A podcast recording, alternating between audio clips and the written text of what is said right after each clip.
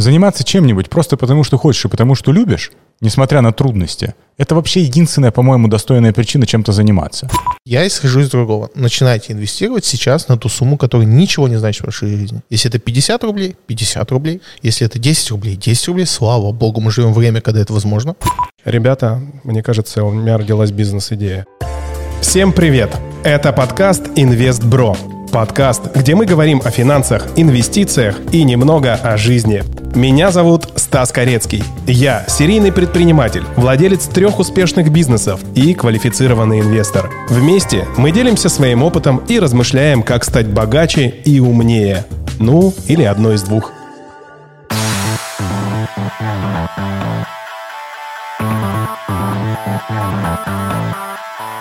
Всем привет. Э, привет у меня в Инстаграме. Привет всем, кто подключился к нам на YouTube. Э, сегодня мы начинаем записывать очередной подкаст э, «Инвестбро». К нам в гости пришел человек, с которым я познакомился в Клабхаусе.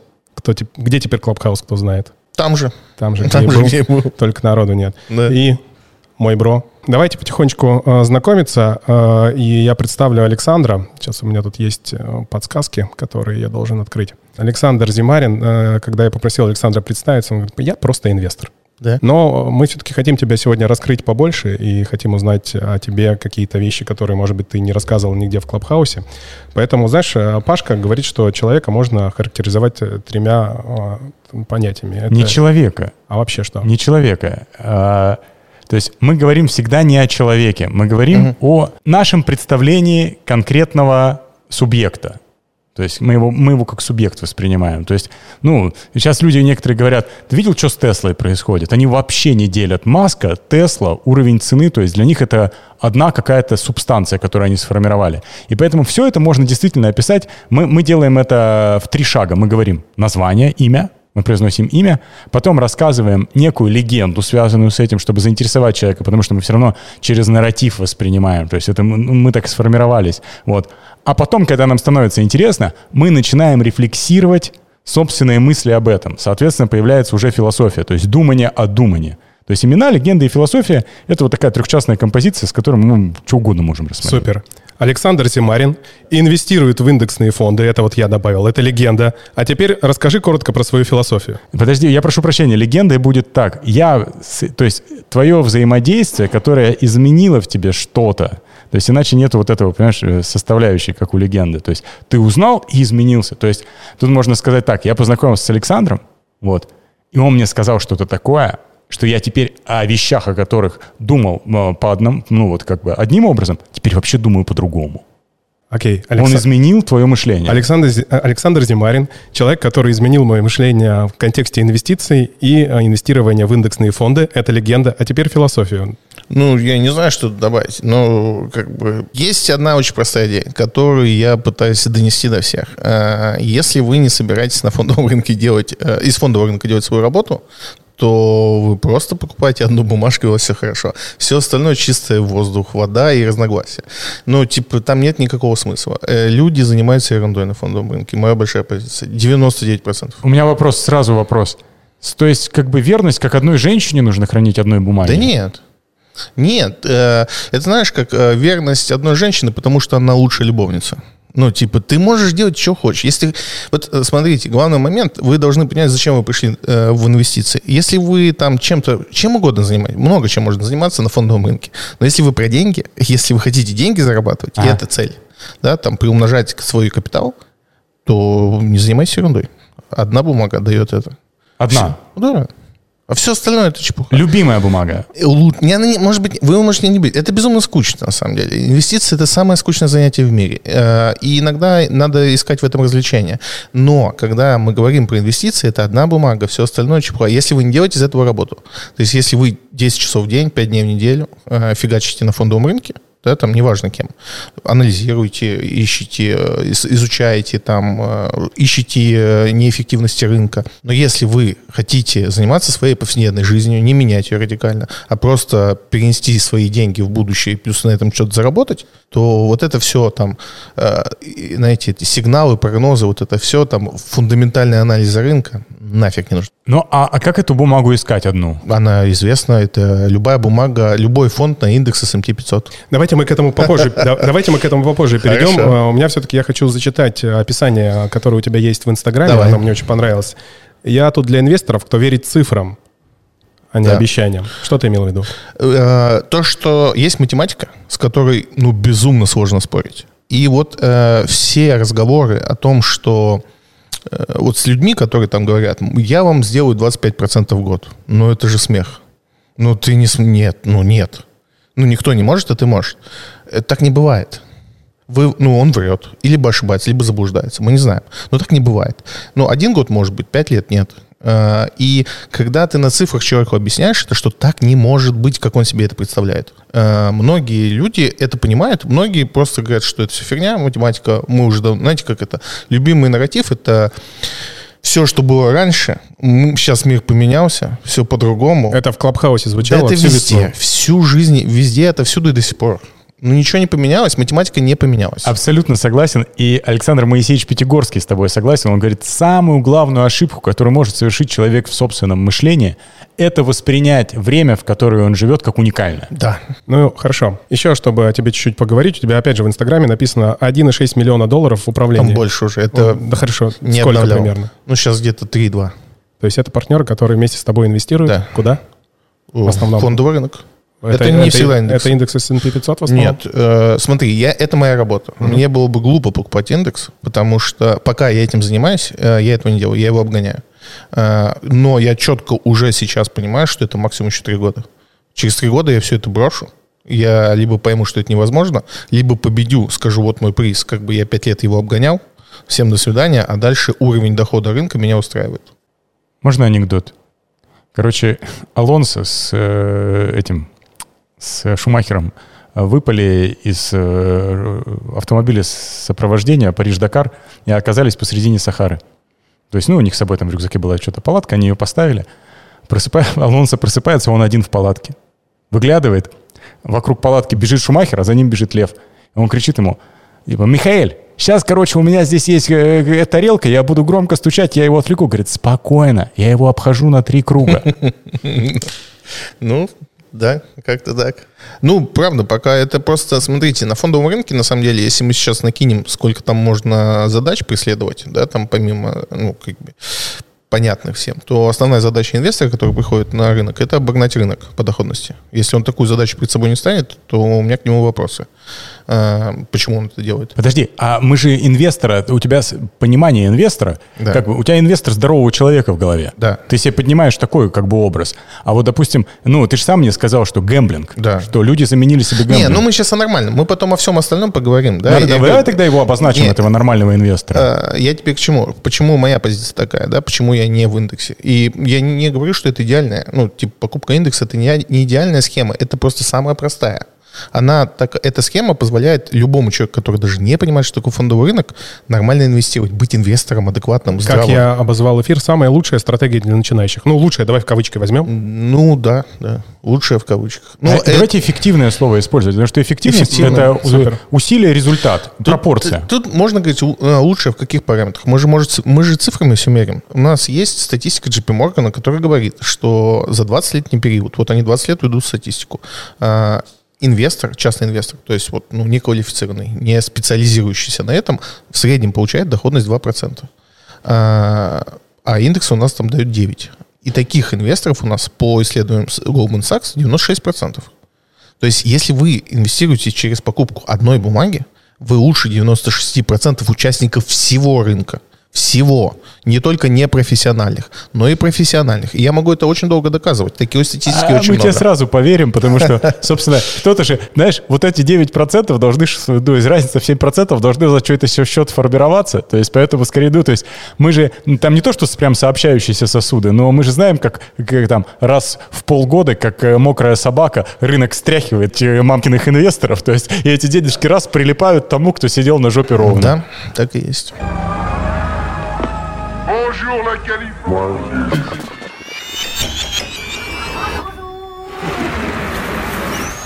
А, давайте мы про индекс поговорим чуть-чуть попозже. Давай. Все-таки хочется тебе чуть-чуть подробнее узнать. Ну, вопрос, который мы всем гостям будем задавать чуть ли не с самого начала. Так. И Паша его будет корректировать. Что для тебя деньги? Ничего, ресурс. Что, цель или следствие? Да ничего, вообще это часть жизни, как что-то, что в твоей жизни происходит, трава растет, вот деньги есть, ну, типа, что дальше?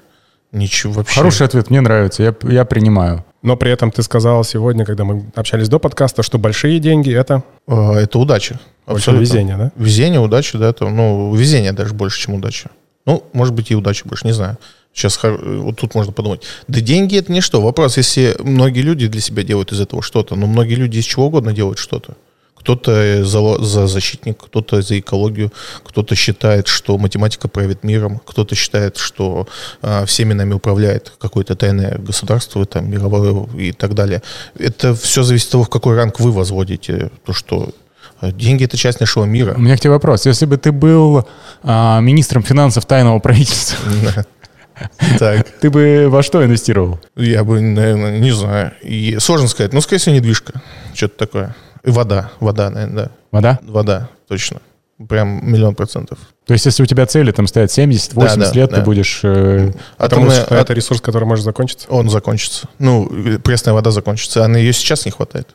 И ее не, не будет больше. Нет, она не, не умножается в количестве. А у нас есть один друг в Барнауле, Женя Лишин который в свое время как раз а, занимался барнаульской водяной компанией. И тогда ему еще друзья говорили, Женя, ты, ты человек, который ну, не воздух продаешь, а людям воду. И тогда, лет 10 назад, это было удивительно. А сейчас это одна из лучших инвестиций получается. Ну, сейчас, наверное, еще нет, но в ближайшем будущем мы увидим э, очень много интереса к этой структуре, потому что у нас нет эффективных способов получения воды. Э, это сегодня очень энергозатратно и, э, ну, то есть, если мы говорим об одном известном, это опреснение, да, то это очень энергозатратно, и результат, который мы получаем, он неудовлетворительный пока. Ты любишь научную фантастику? Небольшой. Не скажу, что я прям отдельно ее люблю как класс. Ну, нормально. Ну, то есть в ней там, допустим, антиутопии ты как-то для себя не выделяешь?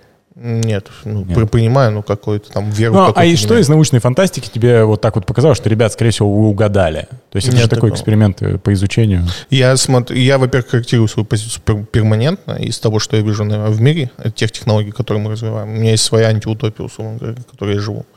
Поэтому у меня не, нет такой, чтобы я там... Может быть, они есть, просто мне не попадались. Ага. Но я не, ну, как не ищу их, чтобы пойти. Мне легче саму свою создать. Есть прикольный такой тренд сейчас. Э, очень много книг о Луне то есть колонизации Луны. Там, там, очень, там есть, э, ну и все, естественно, там же должен быть экономический mm-hmm. процесс, который а, драматическую структуру поддерживает.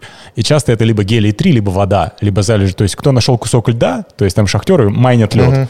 То есть потому что это как раз тот ресурс, который можно продавать туда, ну, на землю, продавать сюда. Да. Прикольно. Недалекая да. фантастика. А, есть, а, есть экономически обоснованный план, как бизнес-проект. Это Арабские Эмираты пытались себе притащить айсберг как источник пресной воды. Угнать айсберг? Пригнать. От, от кого-то, от Что э, полюса. Получилось? Нет, они там, ну, сейчас это невыгодно. Но через пять лет, по мнению, они посчитали, А-а-а. там, в принципе, вот они его довезут, он будет таять, у них будет пресная вода, нормальный план. Расскажи про свои бизнесы. О, это долго. Ну, коротко, тезисно. Слушай, это прям вообще очень по-разному. Это и там SaaS-сервисы в IT, и транс, транспортная компания, недвижимость, и безопасность, и черт много с вами за всю жизнь.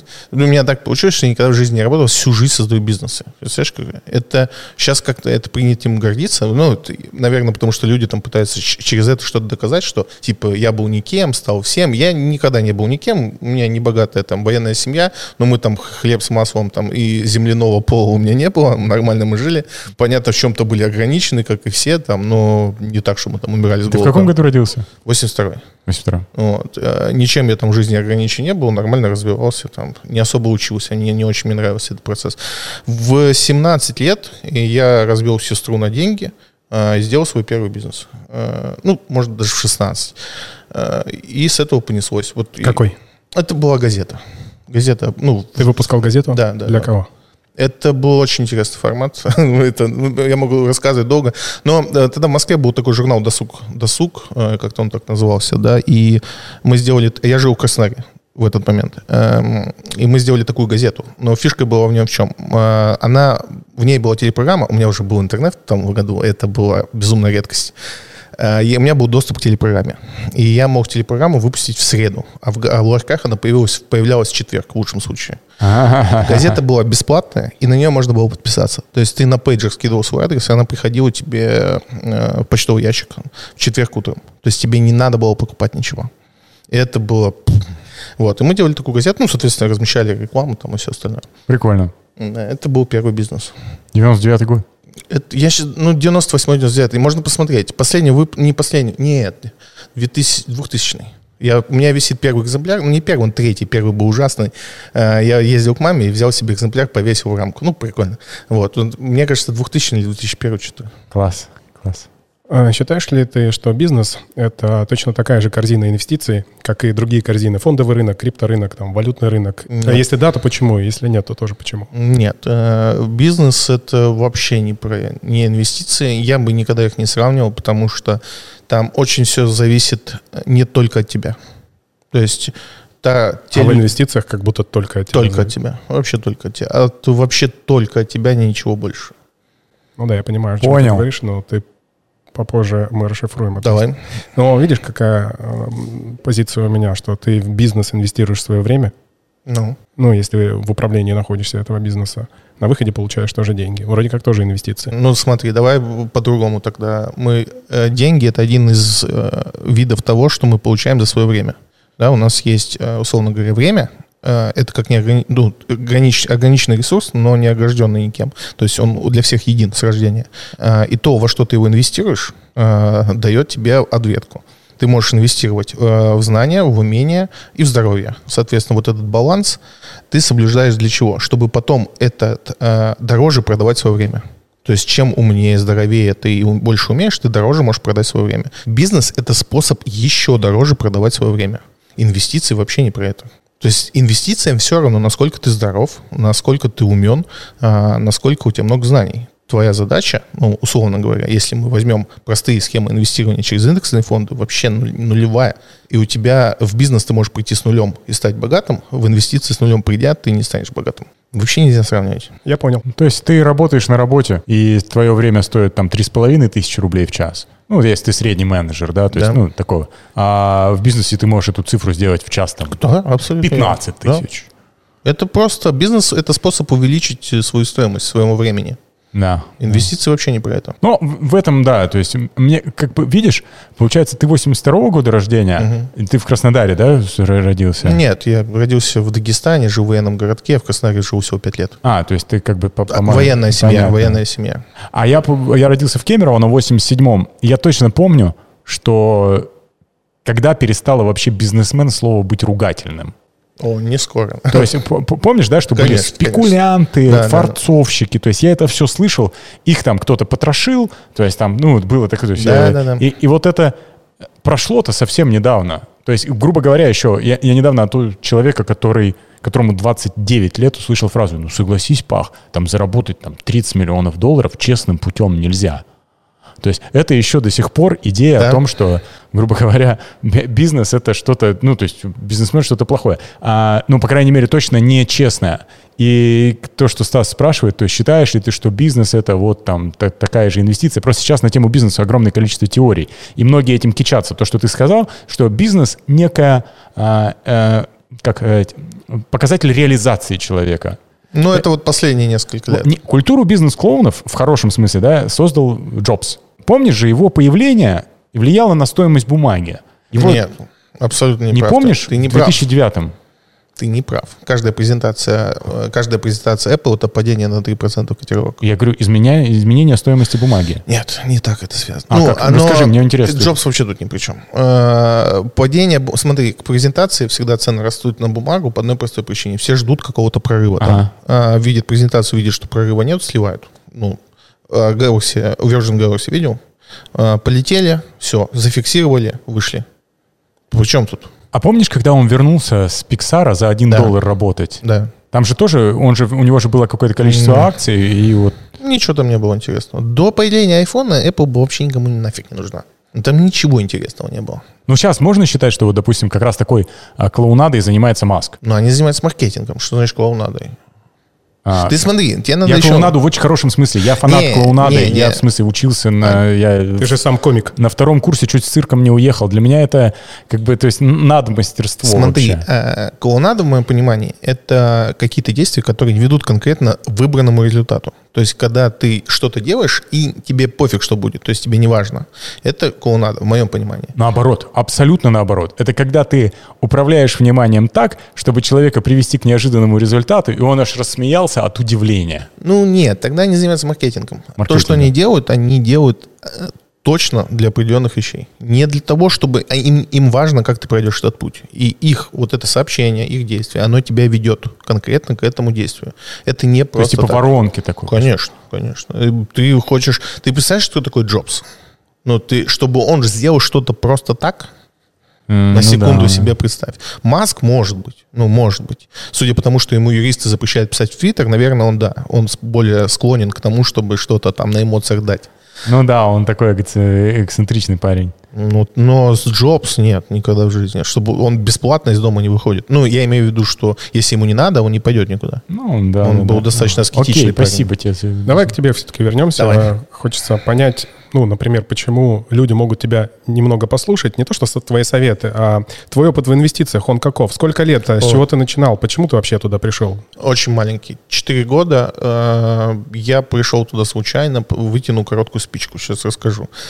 Э, есть, э, ну, как бы, мы, я, мы всю жизнь занимались бизнесом, за это время есть бизнес-партнеры, которые там сформировались, там, с кем-то мы больше дружим, с кем-то меньше, но в итоге у всех освоб... ну, появлялся свободный кэш, и если там первые три года, когда его стало слишком много. Мы его тратили там, чтобы вот, ну, купить все, что ты не купил. Для кого-то это Ламборджини, для кого-то это Мальдивы. Но когда ты все купил, что тебе хочется, ну, как бы перепробовал, а кэш остается, начинаешь, ну, думать, что с этим делать. Новые бизнесы, ну, уже тупо некуда. Просто их уже, уже очень много. А, и мы, ну, горе и правда, даже был заход в крипту, не знаю, как так случилось. Но в итоге пришла мысль, что надо инвестировать на фондовый рынок. И, соответственно, ну, грубо тянули короткую спичку, кто будет за это отвечать. Ну, то есть, представь, мы сейчас решили сделать бизнес, кто-то должен быть в оперативном управлении. Кто будет? Ну, фиг, давайте на со спичках. Примерно так это было. Соответственно, все, экстернатом, лучшие преподаватели, Лондон, э, CFA сертификат. Там, ну, это, опять же, были требования того, чтобы это все юридически оформить. А мы сначала думали в России, тут в России получал все эти нужные бумажки. Э, но в России это физически было невозможно. Вот сейчас буквально полгода назад приняли закон, теперь это можно, тогда нельзя было. Соответственно, мы стали регистрировать фонд в Америке, зарегистрировали там фонд, надо, чтобы ему управлять, тебе нужен CFA. Я поехал в Лондон учиться 6 месяцев очно, потом там еще 4 месяца заочно, потом ты получаешь сертификат, каждый год его продляешь и так далее и тому подобное. То есть у меня был такой курс э, инвестиций за год, вот такой прям все, что можно, в меня засунули, и вот с этим багажом я пришел, как бы мне дали денег, и я сел. И вот, вот так начался мой путь. И он продолжается. То есть я еще, я только в прошлом году, в сентябре узнал, что есть российский рынок. Правильно ли понимаю, как раз э, то, что ты декларируешь в описании своего инстаграма, вот эти 1,6-2 миллиона, например, долларов, да, это как раз деньги твоих Абсолютно. основных партнеров да, да, по бизнесу. Да, это мы скинулись и вот мы mm просто докидываем. Просто когда мы заходили, когда я писал в феврале, там была такая сумма. Потом она резко увеличилась из-за того, что там ну, куча событий произошло. Un jour la Californie.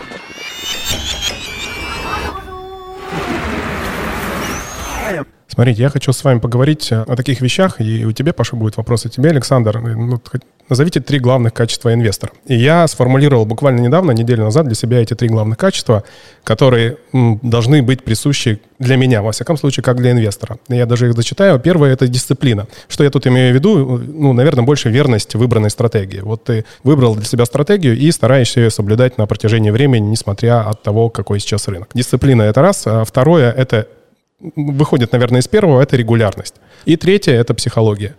Дисциплина, регулярность, психология. Соблюдая эти три э, качества, да, ну, наверное, можешь стать, э, во всяком случае, для себя я так решил, ну, достаточно успешным инвестором. Как вы считаете, какие три главных качества, которые помогают вам, например, э, быть успешными? Давай, Саша, тебя, потом Паша.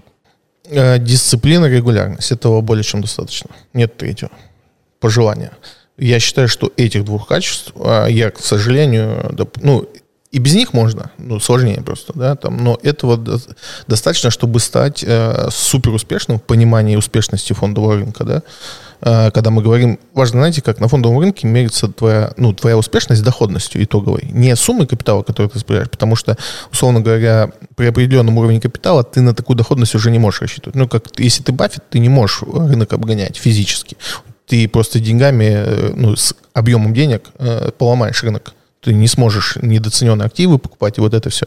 Поэтому в его случае он там уже не сможет это делать физически, ну или такие большие фонды. Но когда ты частный инвестор, да, то есть регулярность э, и как ты сказал правильно? Что дисциплина. дисциплина. Ну, в том плане, что нужно, если то, что тебе э, запланировало, инвестировать столько-то в неделю, ты же так и делаешь, по сути. Да, дела. я так и делаю. Вопрос даже в другом, что единственное, с чем не согласен, что нельзя менять концепцию своего инвестирования. И тут не согласен. Знаешь, какой важный момент я для себя понял? Что нельзя делать это по настроению.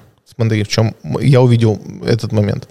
Ты можешь, когда ты собрал для себя некую концепцию инвестирования, ты будешь инвестировать так. Но ты можешь же ошибиться и ошибаться, когда я составлял. Поэтому ты всегда должен оставить возможность себе ее менять. Вот менять концепцию – это неплохо. Но, что я обратил внимание, если мне позволить ее менять, я буду менять целыми днями. Вот сидеть и менять, и менять, и менять. Я для себя выработал очень простую вещь. Я подхожу к портфелю, то есть все покупки, изменение концепции и все остальное делаю один день в месяц. Вот у меня есть один день, чтобы совершить покупки, один день для того, чтобы скорректировать э, свою структуру инвестиционную.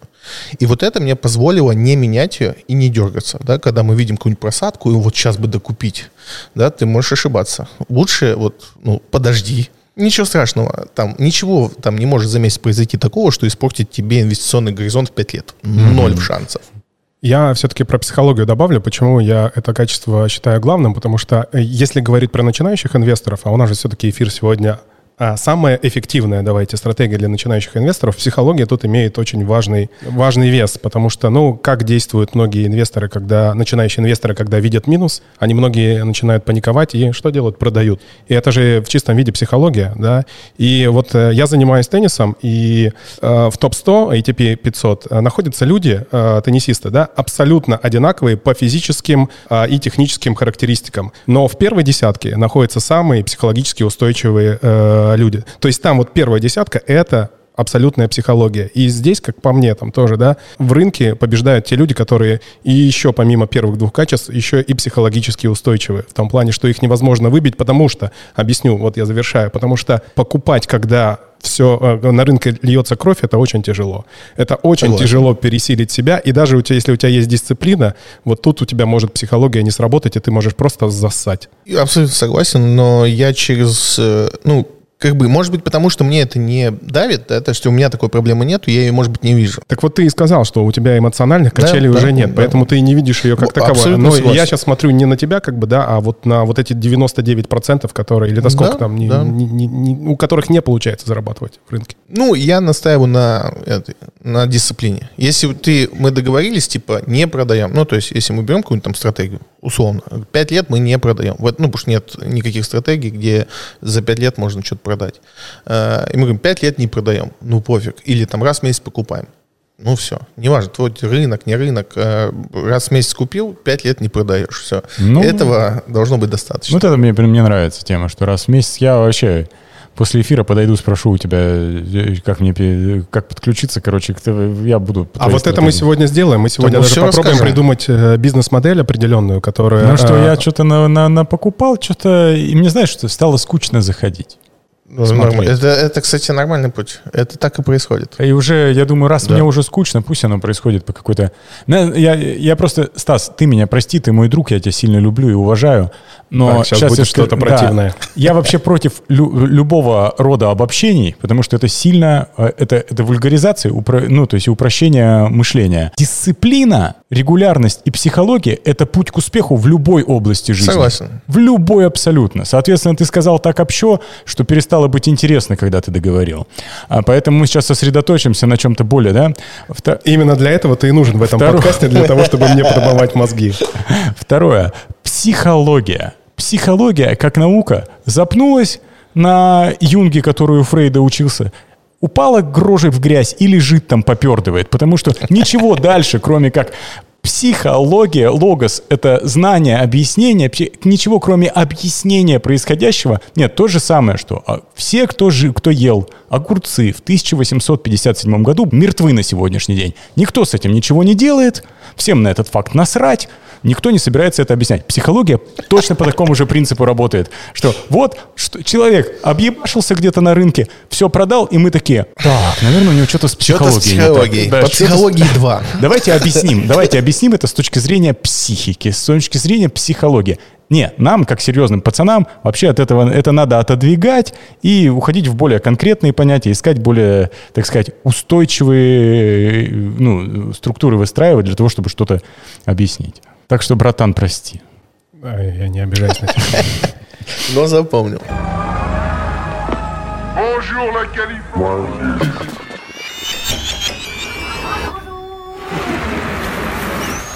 Саша, я, знаешь, хотел у тебя узнать. Смотрю и читаю, опять же, твои ресурсы, и uh, один из тезисов, который ты там декларируешь, о том, что я вас не пытаюсь ничему научить. Ну, то есть, и это даже, где такая фраза, что это не инвестиция, это шоу. Да. А тебе вообще зачем эта публичность? Ты достаточно самодостаточный человек. Для чего э, тебе вот эта вся движуха? Это Клабхаус, не... Инстаграм, Телеграм. Это не про публичность вообще ни, никогда ни разу. То есть я, нет такой опции. Ну, то есть нет такого преследования. И Клабхаус, на самом деле, очень было круто. Было очень круто. Мне очень понравилось. И я познакомился с кучей классных ребят.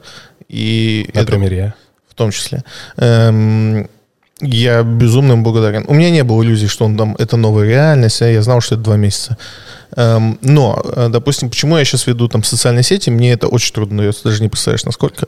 Э, я не, мы вот как раз обсуждали, да, насколько мне тяжело создавать контент, и мне было создавать его всегда, всегда тяжело, то есть всю, всю мою известную жизнь.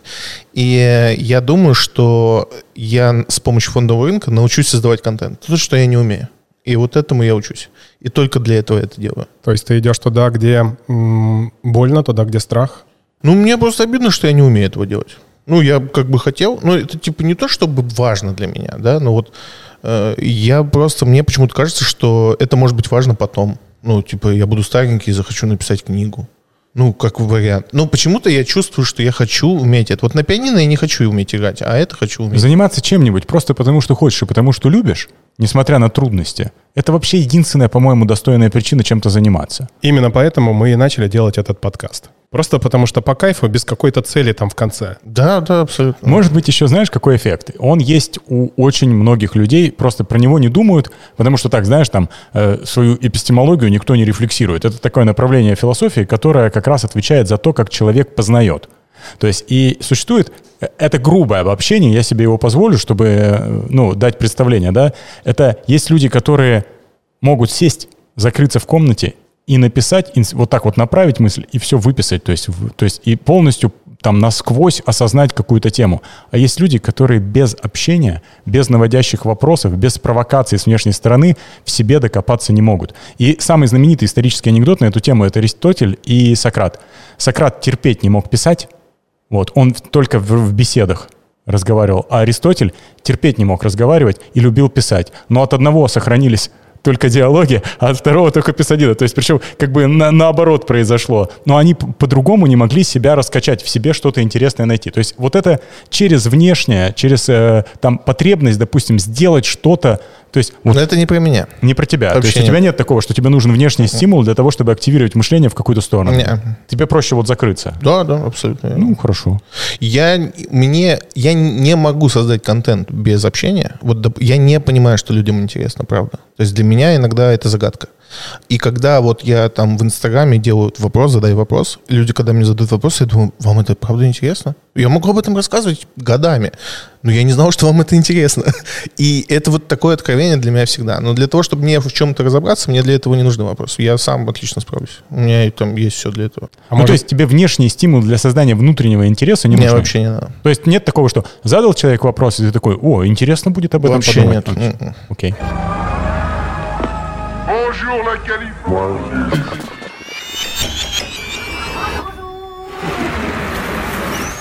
Давай перейдем к главной теме, о которой сегодня мы хотели поговорить, по поводу той стратегии, про которую угу. ты топишь, опять же, тут да. в кавычках, да? Не в кавычках, прям топлю. Прям, прям топлю, да. Про стратегию индексного инвестирования. И я расскажу тебе свой опыт, потому что, по сути дела, а, если бы не крипта, а скрипты я начал инвестировать, смешно, и Пашка меня туда косвенно привел. Я, э, стратегия номер два, это как раз была стратегия индексного инвестирования. Я познакомился с финансовым советником, который мне предложил э, инвестировать в компанию, которая называется Hansard, находится она на острове Мэн в, Англии. Ну, в общем, э, это компания, которая как раз продает ETF-ки под, свои, под, своим, под своей упаковкой там, да, и это все под эгидой инвестиционного страхования жизни. Ой, прям плохо звучит. Да, и на самом деле тогда тогда, 4 года назад, э, мне казалось это прикольно. Да и сейчас в этом есть определенный прикол, потому что суть этой стратегии заключается в том, что я а, раньше 750, а сейчас каждый э, месяц у меня регулярно, я даже не думаю об этом, списывается 300 долларов и инвестируется там в индекс S&P 500 и еще несколько там ETF, которые я выбрал тогда еще. Мне, конечно, нужно будет ребалансировку какую-то, возможно, сделать, и тут я попрошу у тебя определенный совет. Но я сейчас понимаю, единственный плюс в этой всей стратегии — это легкость. То есть я вообще ничего не... Это, это учитывает ту, те мои э, принципы, которые я говорил, декларировал немножко позже. Регулярность, 300 долларов списывается как с кредита, дисциплина и психология, потому что э, это все закрывается одним э, моментом. Одна большая беда – это страховой продукт и ты заплатишь сумасшедшие комиссии, когда захочешь получить эти деньги. Я это знаю, и это большой минус. Ну, угу. об этом мы поговорим за эфиром, чтобы не спамить, скажем так. Ну, да. Поэтому давай э, все-таки подробнее, прям тезисно расскажи, почему, еще раз. Смотри, э, есть то, о чем я рассказываю, это не совсем индексное инвестирование. Э, почему? Есть такое понятие, как индексное инвестирование. Что оно собой подразумевает? У нас есть такие, ну, так называемые структуры, модельные структуры портфелей. То есть есть портфели, которые описали разные умные люди, сказали, что ваша модель портфеля такая, у вас там я утрирую сейчас, 50% э, э, акции, 30% облигации, там 20% золота. Вот модель портфеля. Теперь давайте заполним вот эти штуки, да, там в акции мы покупаем вот это, в облигации мы покупаем вот это, в золото там только золото. А, и вот таких моделей, ну, не то, что прям много, ну, с десяток, и они уже там проверенные времени, бла-бла-бла. И остается вопрос, там, чем наполнить вопрос, там, акции с облигациями там чуть проще, чем наполнять акции. Есть э, как бы две основные темы в этом. Первое. Есть люди, которые считают, что они способны выбрать хорошую акцию, ну, хорошую в их понимании. А есть люди, которые понимают, что это невозможно. И они выбирают индекс и наполняют. Но ту тему, которую я двигаю, она, это не про это. Почему? Это сложно. Вот то, что я сейчас сказал, хотя это звучит достаточно просто, но это сложно для обычного человека. Вторая тема, которую я всегда двигаю вперед. Э, все кто вас будет учить финансам, фин, инвестированию, они будут тебе говорить, создай подушку, рассчитайся с кредитами, ба-ба-ба-ба-ба. Я не, не адепт этой истории. То есть это правильный путь, но он нереалистичен. То есть обычный человек, который хочет в старости жить богато, не закроет сейчас там ипотеку и туда-туда-туда, 10 лет ждать перед тем, как инвестировать план так себе. Я исхожу из другого. Начинайте инвестировать сейчас на ту сумму, которая ничего не значит в вашей жизни. Если это 50 рублей, 50 рублей. Если это 10 рублей, 10 рублей. Слава богу, мы живем в время, когда это возможно. Если это 100 долларов, 100 долларов. Если вам 19 лет, и у вас есть там 100 рублей из того, что вам дают родители, начинайте с них. Не проблема вообще. За год, если вы сможете сделать простое упражнение, покупать индекс каждый месяц на одну и ту же сумму в течение года, вы научитесь финансовой грамотности сильно больше, чем все любые курсы обучающие, которые существуют. Вы увидите, как работает фондовый рынок. Плюс еще сэкономите стоимость этих финансовых курсов. Конечно. Это всегда мое любимое, что если посчитать, сколько вы заплатите, просто в индекс положите, вы эти курсы не отобьете никогда в жизни. Эм, вот это упражнение, его надо начинать делать так рано, как вы себе можете позволить. Вот сегодня. Ну, типа, сегодня, хорошо, не, не, я не, буду не, сегодня начинать, начну. Ты покажешь мне, как это, да? И мы сейчас, я тебе прям скажу, 3 секунды делал. Э, смотри, э, на любом брокере из БСП. У меня вот индекс. есть БКС, я могу открыть, там есть 500 долларов. Вот. Можем сейчас прям сделать? Э, да, только смотри, мы, мы договорим об этом. Смотри, э, перед тем, как я тебе расскажу, что делать, я хочу рассказать, к чему ты должен быть готов. Давай. То есть, э, если ты принимаешь эту идею, ты не можешь с ней спорить. То есть, она тебя не слушает. Она вот такая. Что мы знаем про эту историю? Мы знаем, что индекс э, может падать на 46%. Он так делал. Он mm может и больше. Мы не знаем. Когда? Но, ой, в восьмом вроде. В восьмом, восьмом, да. Э, на 46% он может упасть. Он так делал, и к этому надо быть готовым. Периодически он так делает. Раз там в 10 лет он может так сделать, раз в 5 лет может сделать. И ты к этому должен быть готов. Это не значит, что он упадет и больше не восстановится. Как показывает история 200-летняя. Ну, мы там 100 лет его знаем фактически, еще 100 лет назад в историю посчитали. Он все равно вырастет он большую часть времени растет. Поэтому твоя, твоя задача в этой ситуации ничего не делать. Ты просто должен это знать. И не докупаться докупаться. Но смотри, это не воспринимай эту информацию как что-то меняющее стратегии. Это просто информация. Мы знакомимся с этой историей. Хорошо. Вторая история, ты должен знать, что он может 4,5 года падать. То есть вот все, что он делает, это падает 4,5 года. Такое было. И надо к этому быть. Он может падать еще и дольше. Но, чтобы за 4 года, когда он падает, а ты продолжаешь покупать, всего за полгода ты все это отработаешь. И так это и было. Так это было, и это может повториться. К этому ты должен готов.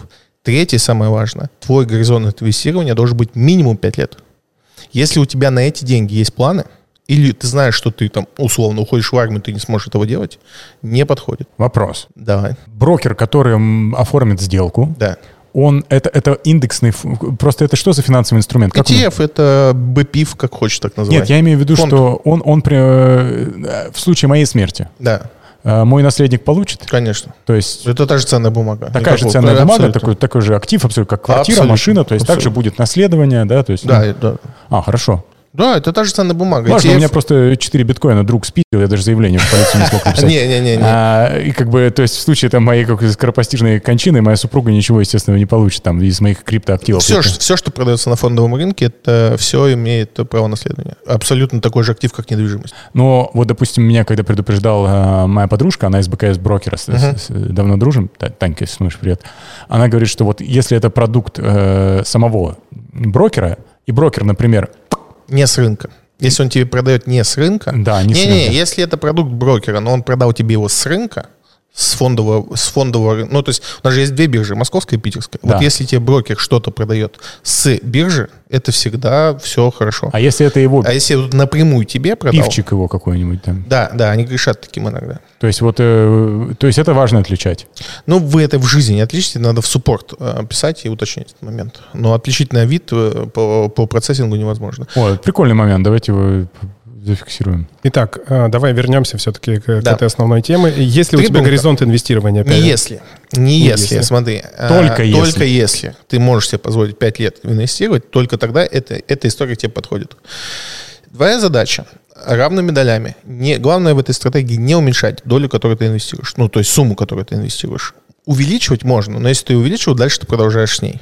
Угу. Понимаешь, то есть если мы начинаем с 50 рублей, 50 рублей отличная сумма, 50 рублей в месяц. То есть если мне Стас там 300 э, долларов вернул, да. я эти 300 долларов и заплатил не 1000, а 1300, следующий месяц 1300. Да. То есть да. я не могу снова косарь начать. Смотри, и ты не можешь, да, ее уменьшать, потому что ты тогда много рискуешь. Тогда появляются риски, о которых надо сейчас говорить, а это еще пару часов.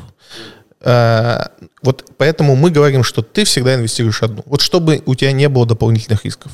Всегда одну и ту же сумму. Если ты ее когда-то увеличил, ты продолжаешь с ней. Вот эта стратегия, вот эта стратегия дойдет тебе доходность рынка и выше рынка. То есть сделать тебя успешнее 96% участников рынка на сегодняшний день. Сразу практический вопрос. Да. Если у меня дивы приходят с, ну, э, доход от основного бизнеса, у нас там поквартально. Да, без разницы. То есть Любой я могу период, раз в три, в, три, в три месяца. Можно же раз в год. Можно раз в год. Просто итерация раз в месяц дает лучшую доходность. Ага. Э, там есть момент, э, мы сейчас не будем, он, он чуть сложнее, да, там с этой стратегией даже можно обгонять рынок, что сумасшествие. Ты покупаешь рынок, но обгоняешь его. Это удивительная штука, но так работает фондовый рынок. И тут важна короткость итерации, да, то есть чем чаще ты это делаешь, э, или, допустим, докупаешь на падениях, о чем ты говорил, но это уже такая настройка, лучше сейчас не надо. Мы По, потом... Поясни коротко, почему, как обгонять-то? Вот так. Объясни Смотри, коротко, на, часа на три буквально. Коротко, коротко, это звучит так. Ты выкупаешь падение, там 5-7, лесенкой, да, в итоге индекс все равно вырастет, но так как ты делаешь экстра покупки на падениях, ты получаешь доходность выше.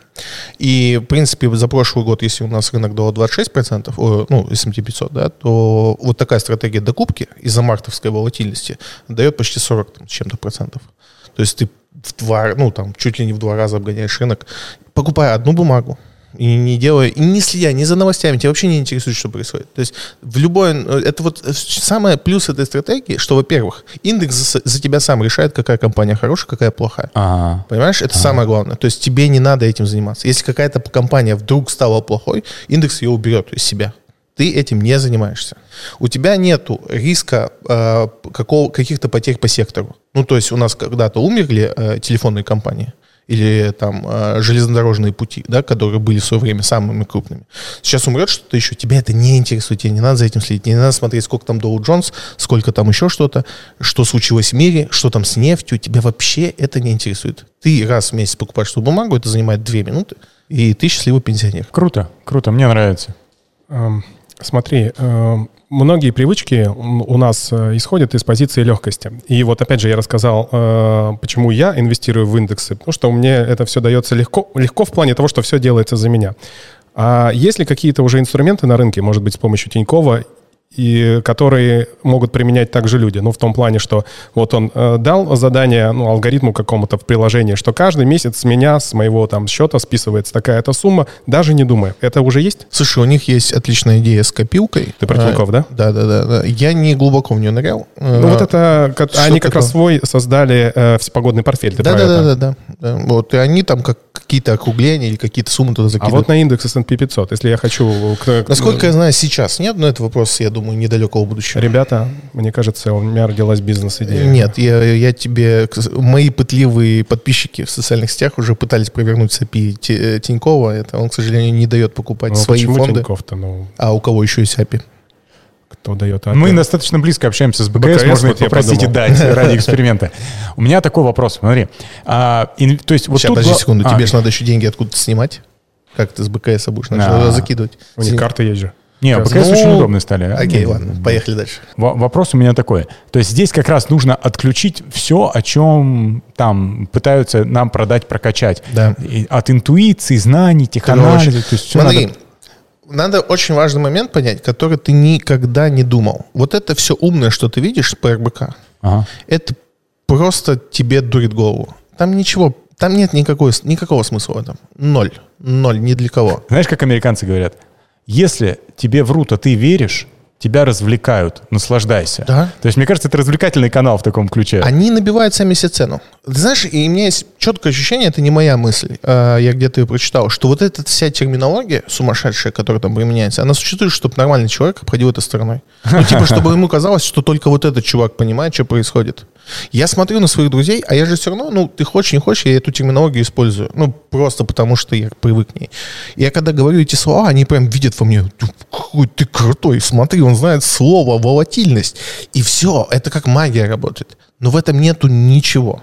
Это пустота. 99% того, что они говорят, это просто воздух. Терминологический шум. Таким же, допустим, терминологическим шумом сокрыты все женские практики. Это очень сейчас э, женские э, тренинги личностного роста. Да, я уверен, что это Это так. очень прибыльно. Ну, Стас не даст соврать, сколько здесь вот они, да, всего проводят. То есть, и там реально, то есть сквозь нее начинаешь пробираться, и ты понимаешь, что там заградотряд стоит, чтобы ты не подошел и не разложил это на раз плюс раз.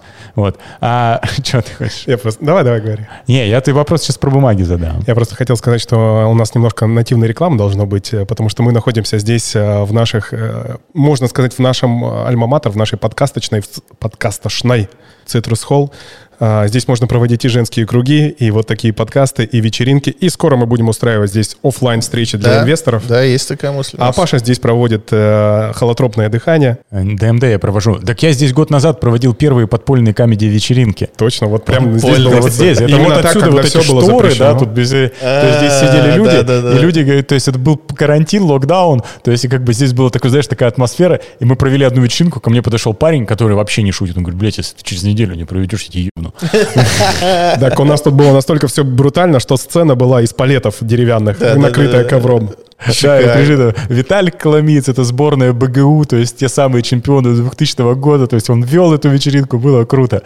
У меня э, есть ну, так как я чуть-чуть занимаюсь, не чуть-чуть, а серьезно занимаюсь там трансперсональной психологией, в рот ее. Допустим, я сильно смотрю на ребят, которые занимаются сейчас а, психоделической медициной. Это канад, это OTC рынок, то есть, которые начинают, уже вторая компания на NASDAQ. То есть, мне просто подождать, пока их S&P 500 включат в свой индекс? Э, ну, смотри, э, давай так. Для начала ты должен понять, э, что, ну, как бы, вот ты выбрал стратегию Э, никто тебе не запрещает при этом покупать что-то, что тебе нравится или что тебя веселит. Дополнительно. Конечно. Ну, типа, одно другому не мешает. Э, вопрос в том, что, ну, есть тоже ряд рекомендаций, да, там, ну, условно, чтобы это никогда не, не было больше 5% твоего портфеля от, общего, от общей ага. суммы, да, и тогда это тебе точно не навредит. Ну, как бы, ты можешь не угадать, но ты не рассматриваешь это, ну, историю как то, что, ну, как, типа, ты это покупаешь как как суперинвестицию. Ну, просто ты веришь или надеешься, или еще как-то. Может быть, тебе просто нравится, да? Там, я считаю, что, ну, вот, э, мне понравилось, когда мне там э, муж с женой, мои друзья, да, и мне жена показывает свой счет и говорит, вот у меня есть Тифани. Я говорю, ну, правильно, у каждой девочки должно быть Тифани. Да. Ну, должно быть. Я, я, я точно так же, я фанат э, марки Porsche, Uh, моя семья связана с этой маркой, у меня сестра двоюродная работает в, у них в Штутгарте. То есть я как бы я большой фанат. Но вот в Москве ну, это как бы, ну, что это, ну, зачем он, ну, блин, ну, возьми каршеринг покатать, не знаю, то есть для меня это, я понял, что я буду себе потихоньку ее покупать эту компанию. То есть... Вот главное, чтобы немного было, потому что у Porsche там не такие хорошие перспективы. Но не, это, это любовь. Я в да. смысле, что я вот 963 не... кузов на улице может меня парализовать. Гла- главное, главное не запутаться. Да? Главное понимать, что это не инвестиция, это просто некая форма выражения, исследования. То есть, если я не предал стратегию, которую выбрал, и э, вот эти мои вот детские игры смотри, в рамках 5%, вообще, вообще все. Смотри, ты должен отделять инвестиции, серьезно, инвестиции, от всего остального. Все остальное может занимать, может что угодно делать на рынке. Это твои дела. Но если ты не хочешь испортить инвестиции вот этими остальными делами, делай так, чтобы это не было больше 5%. Тогда ты ничего не испортишь глобально. А, окей. Спасибо. Я так и поступлю сейчас. Э, но главное, не надо думать, что если что-то ты любишь, это хорошая компания. Да, вот конкретно по Porsche, ну, это точно э, не та компания, которую бы я хотел себе в портфеле иметь. Там Volkswagen еще можно подумать. Ну, типа. ну вообще, я даже никому рекомендовать это не буду. Вот. Porsche, также... Porsche входит в Volkswagen Group? Или Нет, у них отдельная там, акция? Э, ну... Они владеют 49,9% акций друг друга, им запрещают слиться, и это очень трудно, и нам да, это да, неинтересно. Да. Окей, Нет, вот э, смотри, э, там, допустим, та же Tiffany. Ну, я не уверен, что эта компания там будет какой-то перформанс показывать лучше, ну, типа, типа Apple. Но если тебе хочется Tiffany, купи. Ну, типа... Ну, классно. Ну, вот это, тебе... кстати, может быть интересный подарок кому-нибудь. Да, Девочке на тысячу да, долларов Тиффани купил. Это лучше, чем побрякуха. Стопудово. Ага. Ну, спасибо, я, я понял, это очень для меня важно. Потому что я в какое-то время увлекся, знаешь, там... Если не S&P 500, какие еще индексы? О, какие хочешь. Смотри, э, я эту, я эту стратегию писал на S&P 500, потому что мы его изучили вдоль и поперек. Его очень легко перепроверить, вот эту информацию. Ну, то есть, есть вот исторический бэкграунд. Есть все. Есть спор Баффета со всем миром. Баффет предложил, это, ну, когда ты говоришь, кто, почему мне должны верить? Не надо мне верить, идите в интернет, все перепроверяйте. А, спор Баффета, гуглите, все сразу становится. Баффет э, где-то лет 20 назад поспорил со всем миром. Он сказал, чуваки, очень простой путь. Вы же все умные, ну, на Уолл-стрит, там, во всем мире, вот эти фондовые рынки, да? Я покупаю индекс, а вы там что хотите покупаете? 10 лет смотрим доходность он предложил поспорить на лям. Э, ну, кто выиграет, отдает его на благотворительность. Ну, во-первых, вызов принимает только одна компания, на условиях, что не будут говорить, кто это, пока эксперимент не закончится. Давайте угадаем, чем закончился эксперимент. Миллион пожертвовал Баффет. Нет, конечно. А, он выиграл? Баффет выиграл. А, я думал, выигравший жертвует миллион. Нет, э, выигравший получает лям и отдает на а, благотворительность. Ну, Баффет пожертвовал ну, да, миллион, да, да все, да. я угадал, да. Да, ни один, э, ни один хедж-фонд, а хедж-фонде работают умнейшие люди на фондовом рынке, не смог обогнать фондовый рынок. Да. Это, ну, вот все. Ну, как бы на этом можно, в принципе, заканчивать этот диалог. Ну, типа, какие вам доказательства нужны еще? Вы не победите. Вы не выберете бумаги лучше. Один раз вам может вести, бесконечно вести. Вы же понимаете, что мы даже можем... Что такое везение? Люди неправильно понимают слово везение. Мы можем найти самого везучего человека в мире. Это несложно. Представьте ситуацию, что все люди на планете в едином порыве начинает играть в камень, ножницы, бумага на выпадание. Вот прям становится, так, раз партия, два партия, три, через там три десятка итераций мы получим самого счастливого человека, который ни разу не проиграл. Да. Но это не значит, что он что-то знает про эту игру. Абсолютно, абсолютно. Это же базовое когнитивное искажение. Конечно. Помнишь про, про монетку? Да. То есть э, это вообще, то когда человеку доказываешь, он такой, ой, нихера себе, я всю жизнь жил в каком-то... Слепое пятно у меня было. Я думал, что если монетка выпала э, решкой, то в следующий да. раз шанс да, выпадения да, да. орла выше, а это не так. И когда, ну, то есть, а это...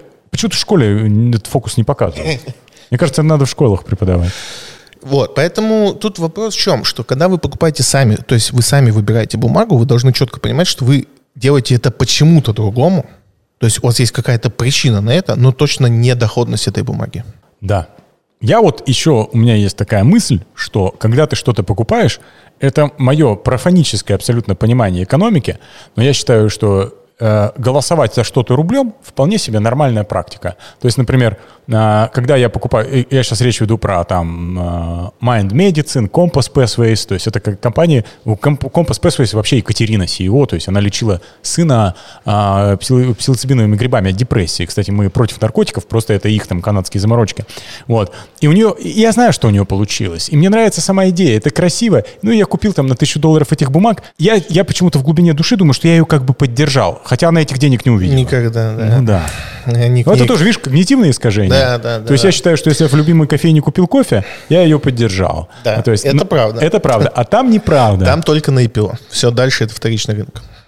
О. Но ты оставляешь лазейки, да, ты, допустим, у нас сейчас Карнивал находится в таком плачевном положении, это круизная компания, да, да и она делает доп. эмиссии акций.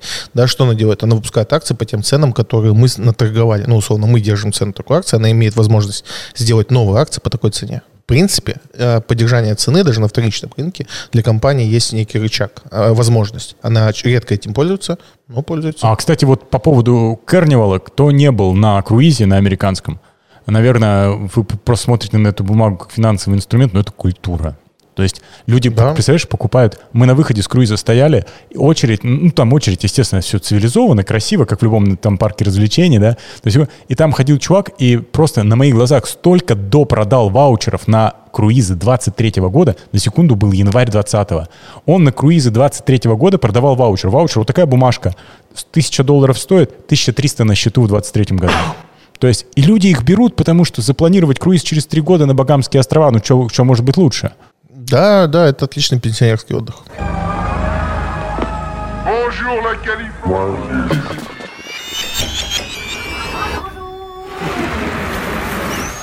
Коротко хочу твое узнать по мне, э, мнению по поводу индекса. Индекс на российские акции, на РТС 500. Шикарно. РТС 500 хотел сказать, извини. Показывает доходность, показывает доходность даже лучше американского. Хочешь, э, разорву тебе голову. Это разрывало. Это моя любимая штука, которой я просто взрывал пуканы людей в Клабхаусе. Просто. Это, это, это было просто любовь. То есть маленький тролль в тебе живет. Ой, ой, ты даже не представляешь, насколько. Вы подружитесь. А, смысл какой? Э, многие не понимают. То есть, ну, знаешь, у нас в России есть такая история, что все, что в России, все хуже, чем там. Где там не так важно, но хуже. Ну, то есть люди так думают. Все люди. А, а, вообще у нас все плохо. И, естественно, русский фондовый рынок, российский фондовый рынок не может быть лучше хоть в чем-то американского. Ну, не может. Ну, как бы в головах так. Но фондовый рынок работает не так. У нас э, рисков больше на фондовом рынке, поэтому у нас доходность рынка больше. И это как бы простая логика. Для рынка это вообще простая логика. Но в головах людей это нафиг разрывает. Они начинают там засыпать мне. А если инфляция? А если в доллары? А если дивиденды? Я говорю, идите, считайте, как вам сука, удобней.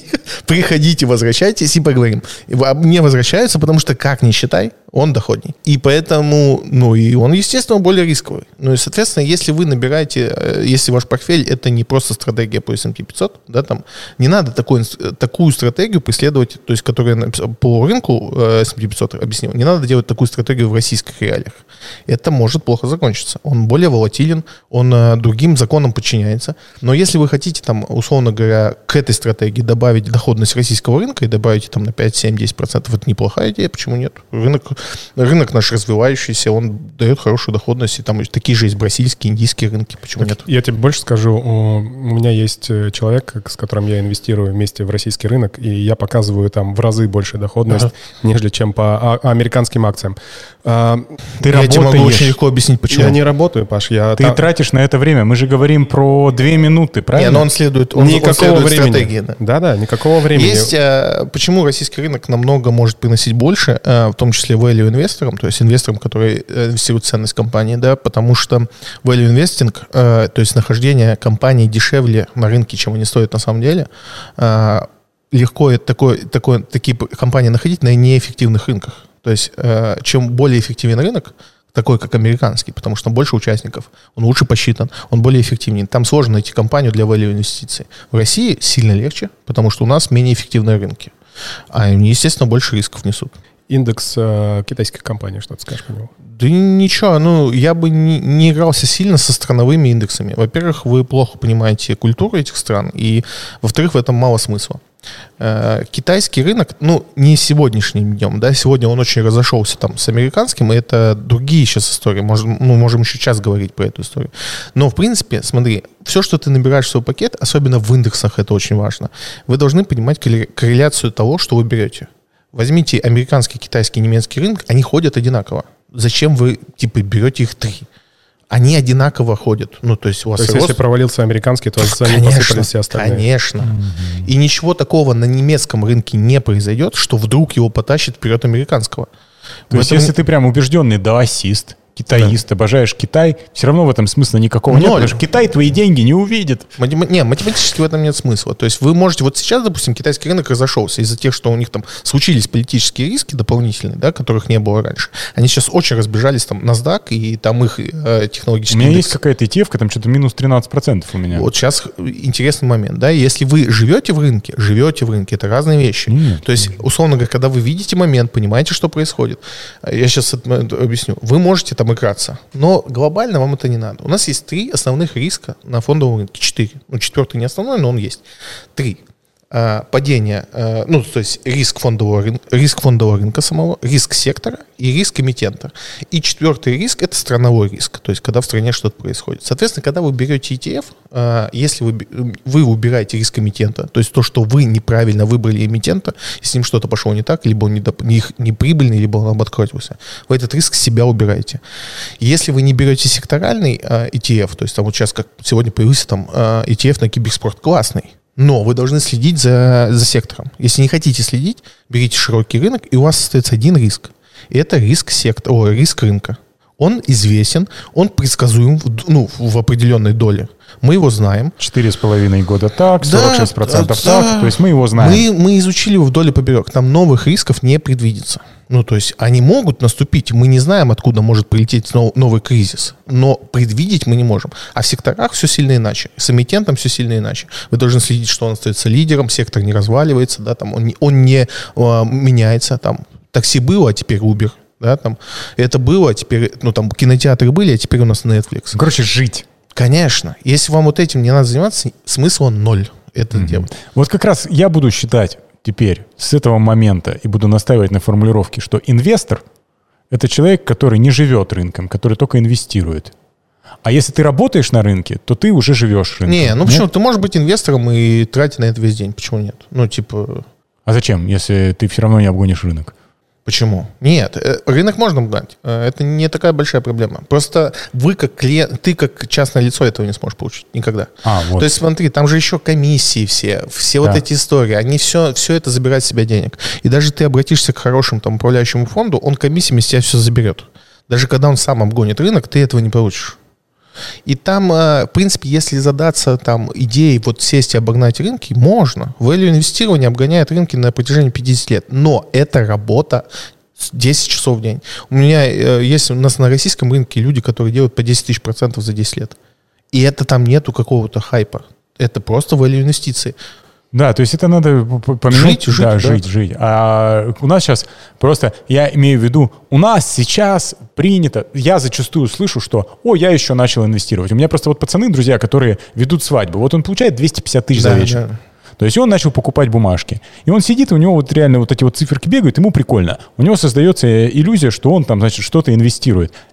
Технически он что-то инвестирует, но делает да. ли он стратегия правильная у него или нет? Нет. То есть, то есть, соответственно, если ты не живешь, ты делаешь, ты работаешь по стратегии. Либо да. ты меняешь тип занятости. То есть ты, ты не да, свадебный абсолютно. ведущий, ты инвестор, который может провести свадьбу. Выбор небольшой, да. Все, что находится, я тебе больше скажу, весь рынок образования, вот рынок того, что продают на рынке, курсы, сигналы, вот эта вся история, весь рынок существует между двумя этими вещами. Между. Они тебе говорят, что, чувак, я тебе предложу доходность больше рынка, но с меньшей затратой времени. Угу. Вот между этим создается рынок, который вот в тебя впихивает. Есть идея, есть сигнал, есть пройди обучение, научись быстро там что-то делать. Но внутри этого на самом деле нет ничего. Это все неправда. Нет там ничего. Круто. Я предлагаю на этой оптимистической ноте завершаться. У нас есть э, вопросы из Ютуба, их два э, буквально пришло, может быть больше, но мы отобрали два. Спросите у Александра о стратегии досконального изучения одного актива и успешного заработка на нем. Есть такая история. Ну, это вполне реалистичная история. Но там две, два путя. У тебя два путя. Ты можешь, э, условно говоря, сделать в этом смысл. То есть, да, в каком плане? Добавить туда сильно больше риска. Тут подключаются опционы, что я не хотел бы об этом сильно много говорить. Но такая стратегия есть, в чем, он, и в чем заключается идея. Ты изучаешь сектор, не только одну компанию, но и сектор. И понимаешь не только ситуацию с самой компанией, но и ее положение в секторе. Тем самым ты можешь делать краткосрочные прогнозы на котировки. И, соответственно, играя с этим, а, через опционы, через а, фьючерсную торговлю, можно хорошо заработать. Такая стратегия реалистична. А, вопрос в том, что она безумно рисковая, ну, как и любая доходная стратегия. И вторая история, это когда ты инвестируешь в компанию, в которой, к примеру, работаешь, да, там ты хорошо знаешь бизнес, ты знаешь сектор, и ты знаешь, что с твоей компанией будет все прекрасно, у нее там такие-то планы, у нее такое-то развитие, и ты инвестируешь в нее. Это не всегда ну, условно говоря, я бы, наверное, будучи в Mail.ru, наверное, не инвестировал в него, а в Яндексе почему нет? И тогда ты, в принципе, становишься экспертом в этой области, и ничего плохого инвестировать в одну бумагу нет, если ты видишь в ней будущее. Еще один вопрос из э, Ютуба. Э, компания PNK Rental, это какие-то склады, О, да, вышла знаю. на московскую биржу, и дивиденды недвижка сможет платить. А как обстоят дела с перспективой роста или падения этой акции? Я, не, мне не нравится PNK Rental, в принципе, потому что то, что они предлагают, пока они не вышли на биржу, это вообще была какая-то шляпа, потому что там было невозможно разобраться. Я не говорю, что они обманщики, ни в коем случае так не же, у меня нет доказательств. Но я, я просил юристов, которые достаточно квалифицированы, э, разобраться с той документацией, которую они предоставляют, они не смогли. То есть мы не понимаем структуру капитала и кто там за что отвечает внутри этой структуры, там дурдом. Э, они сейчас вышли на биржу, это хороший шаг, значит, это шаг прозрачности, но я, в принципе, я не, не могу понять, зачем э, в этой структуре э, выбрать не американский рейд, а их. Да, то есть про американский рейд. Но рейд это, э, другая форма, да, там условно третий вид активов. Э, фонд рейд это фонд недвижимости, то есть это компания, которая управляет объектами недвижимости, она по закону Америки должна 95% отдавать в виде дивидендов своим вкладчикам. То есть она не может больше там, 5% себе оставлять на прибыль. Она кредитуется для, для купки новых э, этих э, помещений, и через вот так она живет. И она платит очень высокие дивиденды. Ну, самое знаменитое это Realty Income, Ticket О. Она платит ежемесячно дивиденды последние 20-30 лет. Пожалуйста, каждый увеличивает их. Там в районе 60 долларов стоит бумага.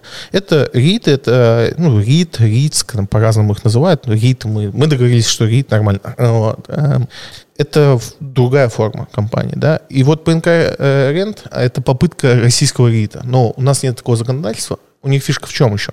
Что из-за того, что они выплачивают все в виде дивидендов, у них совершенно другие налоги. Они налоги не платят на все это.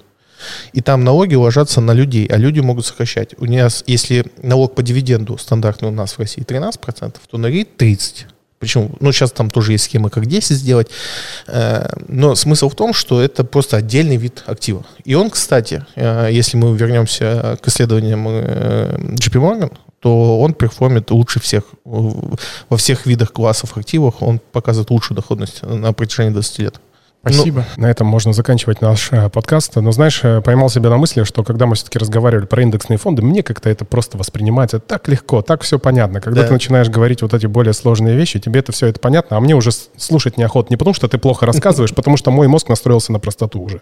И также у большинства людей все-таки хочется поступать с позиции простоты, да. Чем проще, тем лучше. Я вот рассказываю, по-моему, ты мне рассказал, почему сторис в Инстаграме, да, а, имеют большую популярность, нежели чем посты. Знаете почему? Потому что научно доказано, что вот этот свайп справа налево, он намного проще человеку дается, чем сверху вниз. Вот это вот а, листать.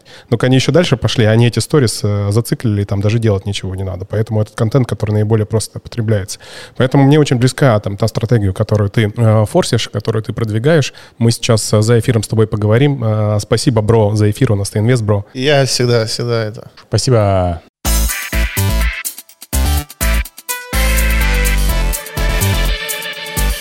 Спасибо, что дослушали этот подкаст до конца. Подписывайтесь на нас э, в своих любимых подкаст-агрегаторах. А также мы будем крайне благодарны, если у вас найдется несколько минут, и вы поставите нам свою оценку. Мы, конечно же, надеемся на максимальную 5 звезд в Apple Podcast. Это позволит нам понять, что нам нужно делать по-другому, или наоборот понять, что все мы делаем правильно и вам все нравится, и послужит неким мотивирующим фактором для того, чтобы записывать новые выпуски. А также подписывайтесь на нас в социальных сетях. Ссылки мы оставим в описании к этому подкасту.